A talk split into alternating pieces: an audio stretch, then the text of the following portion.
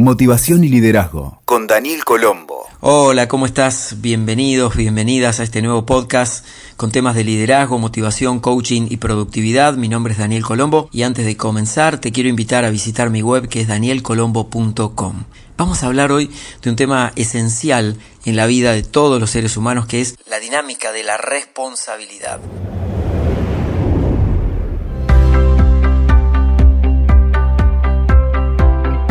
En el mundo hay personas responsables e irresponsables. Incluso están aquellas que se hacen responsables de los otros, por más que se trate de personas mayores de edad. Y también hay muchos más irremediablemente irresponsables. Esto que parece un juego de palabras nos sirve de introducción para pensar acerca de qué significa la responsabilidad. En un sentido amplio es hacerse cargo de las distintas cosas que tienen que ver conmigo mismo.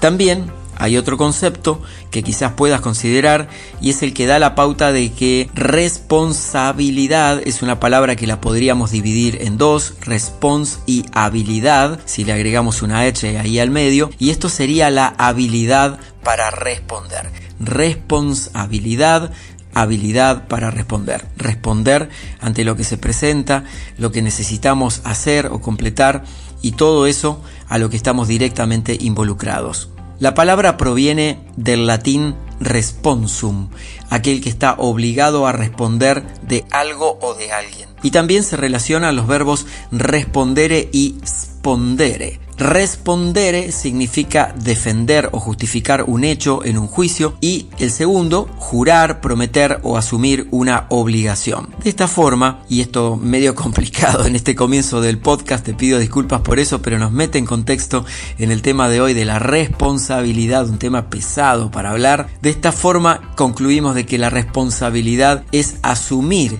el involucramiento personal sobre cualquier hecho o acción del que una persona forma parte y adicionalmente hacerse cargo de las consecuencias de sus actos. Desde muy chicos se entrena a las personas en responsabilidad versus la consecuencia de sus actos y esto genera culpa. Es una dinámica muy dañina, esta última, la de la culpa, la de crear personas culposas, porque va a redundar directamente en la estructura psíquica, haciendo una configuración menos fuerte y subestimada de tu propio potencial. El ser responsable tiene dos beneficios directos. Por un lado, ser más honestos, generando un marco de confianza y credibilidad, y por otro, ser más autónomos, ya que de esa forma se asumen las consecuencias de los actos de la vida, promoviendo mejores decisiones y un espíritu de libertad individual. Analizando a fondo estos beneficios, se observa que las personas irresponsables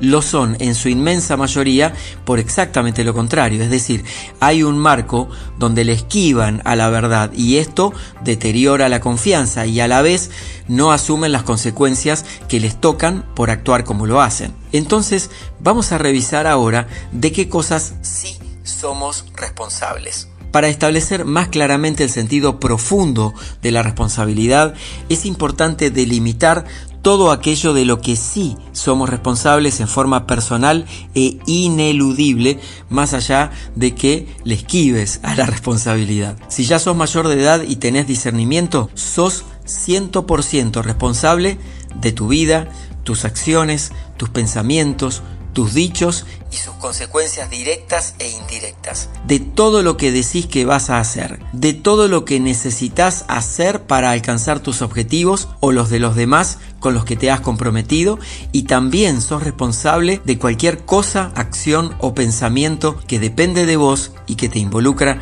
tanto en lo individual como en tu interacción con los otros. Incluso sos responsable de aquellas acciones en las que sos un partícipe activo, como puede ser, por ejemplo, un hecho de violencia que pasa frente a vos y no haces nada por frenarlo, incluso si no sos el que actúa directamente en ese hecho de violencia. Es decir, que el sentido de la responsabilidad está íntimamente relacionado y ligado al de tu libertad como ser humano y eso no se delega.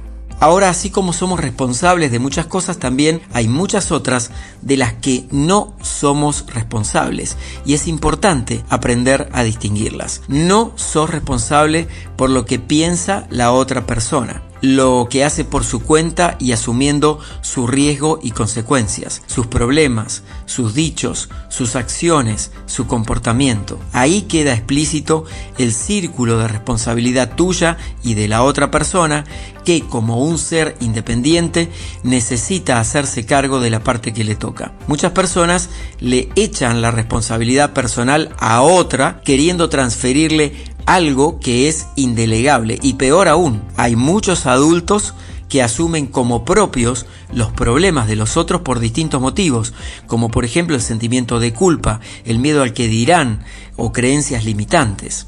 Entonces, ahora hemos revisado ya de qué somos responsables y de qué no somos responsables. Y en esto aparece un factor muy importante para observar en nosotros y en los demás, que es el factor de la empatía, que es la habilidad de los seres humanos de ponernos en los zapatos del otro para observar una situación e intentar comprender y entender desde su perspectiva. En relación con la responsabilidad, muchos la confunden con deber asumir una postura en nombre de la otra persona y esto es es falaz, porque nuevamente en personas con discernimiento y mayores de edad, la responsabilidad es inherente a cada ser humano. Una cosa es intentar entender y otra muy distinta es justificar el accionar del otro. Y aquí aparece otra confusión muy frecuente, que es la responsabilidad versus la culpa. Ser responsable es hacer todo lo que está dentro de mi círculo de responsabilidad, de esa habilidad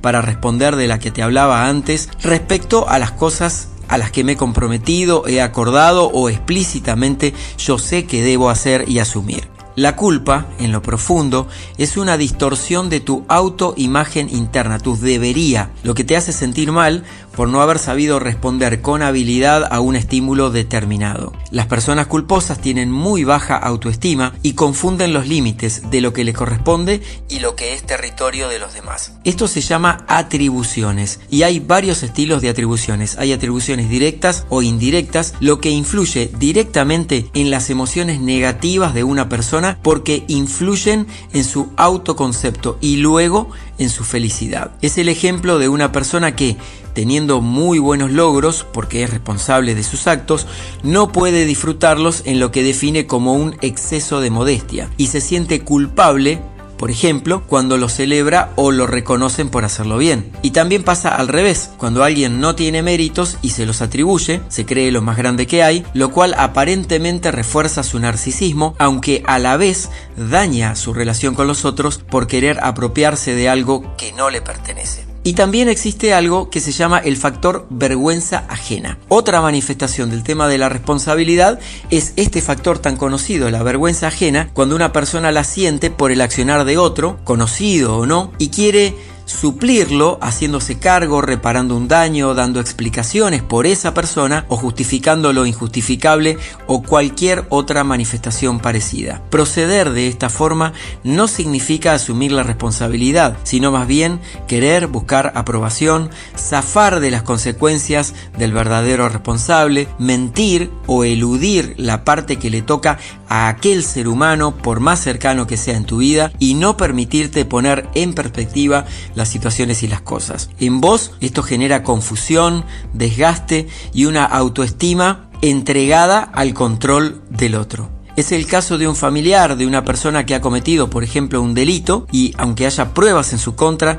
se sigue intentando justificarlo para, entre comillas, sanar internamente las heridas emocionales que eso le produce. En estos casos, lo más indicato es separar las cosas, delimitar las responsabilidades y dejar que cada parte asuma lo que le toca. Por eso, el saber quién sos y de qué sos responsable y de qué no, trae a tu vida un mayor sentido de dimensión, un encuadre más objetivo dentro de la subjetividad en la que vivimos todas las emociones, el saber hacerte cargo exactamente de la parte que te toca y por último, un mayor sentido de libertad humana para expresarte en el mundo.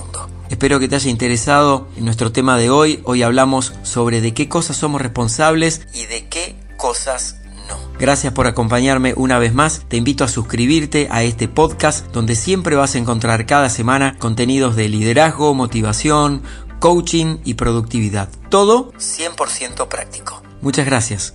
Hasta la próxima. Escuchaste Motivación y Liderazgo con Daniel Colombo. WeToker. Sumamos las partes.